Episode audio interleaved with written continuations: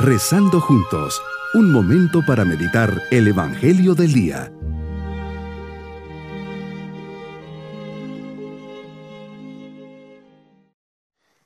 Mi especial saludo en este día 3 de enero, con el deseo de dirigirme a Dios para orar, le decimos, Señor, te agradezco un nuevo día en el que me das la gracia de ser testigo de tu amor.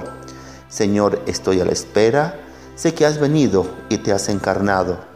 Vivo esta Navidad unido en oración, que cada día te sienta más cercano y descubra tu mano poderosa ante mis necesidades, que en mi debilidad experimente tu fortaleza.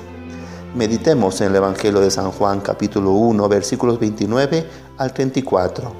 Jesús te acercas a Juan el Bautista, él tiene la seguridad de que se encuentra ante el Cordero de Dios, el que quita el pecado del mundo. Qué gran revelación pones en sus labios. Eres el Cordero puro, inmaculado y santo, preparado para ser llevado en sacrificio por los pecados de todos. Así es, Señor, eres el Cordero, víctima propicia para reparar el mal que hay en el corazón del hombre. Cristo vienes a salvarnos del pecado y a perdonarnos. Por mí quisiste pasar frío en Belén, sentir hambre y sed. Por mí moriste en una cruz. Por amor quisiste derramar tu sangre para salvarme. En cada misa recordamos que eres el Cordero de Dios que quita el pecado del mundo. Señor, ¿cuántas veces vendrás a cada uno de nosotros en este año? Y me pregunto si en todas esas ocasiones seremos capaces de reconocerte y dar fe de que eres el Cristo, el Hijo de Dios. Jesús nos ofreces tu amor y misericordia. Hoy te abro las puertas de mi corazón. Vivo confiando en tus promesas y gracias, pues te busco de todo corazón. Señor, te contemplo y veo cómo a la edad de 30 años te haces bautizar por Juan en el río Jordán. Se trataba de un bautismo de penitencia que utilizaba el símbolo del agua para expresar la purificación del corazón y de la vida. Juan, llamado el Bautista, es decir, el que bautizaba, predicaba este bautismo a Israel para preparar tu venida como Mesías, y les decía a todos que después de él vendría otro, más grande que él, que no bautizaría con agua, sino con el Espíritu Santo reflexionó las palabras del Papa Benedicto XVI en su libro Jesús de Nazaret.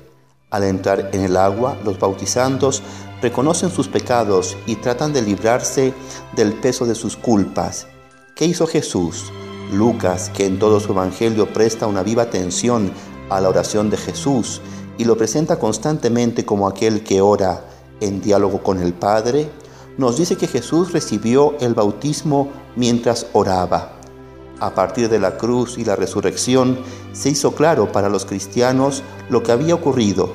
Jesús había cargado con la culpa de toda la humanidad y entró con ella en el Jordán.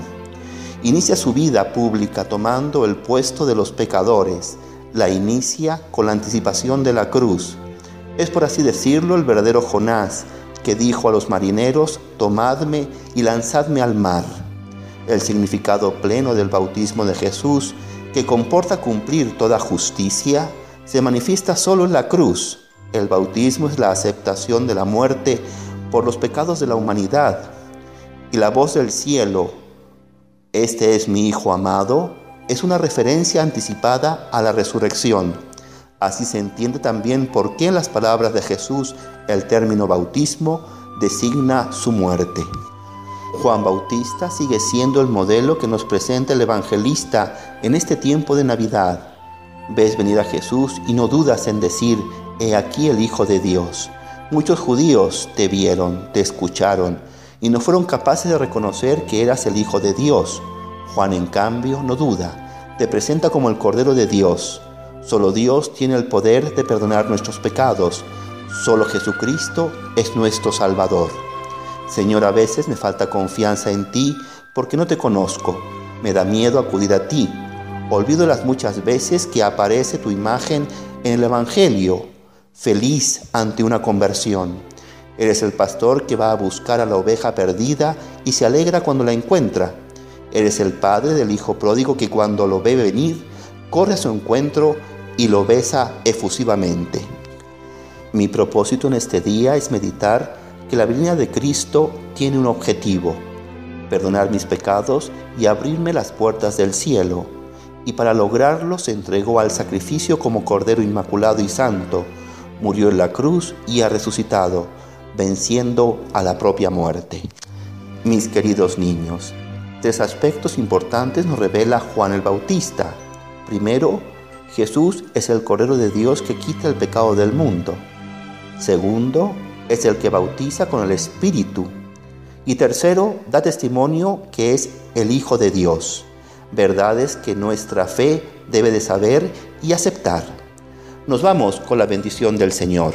Y la bendición de Dios Todopoderoso, Padre, Hijo y Espíritu Santo, descienda sobre todos nosotros y permanezca en nuestros corazones. Bonito día.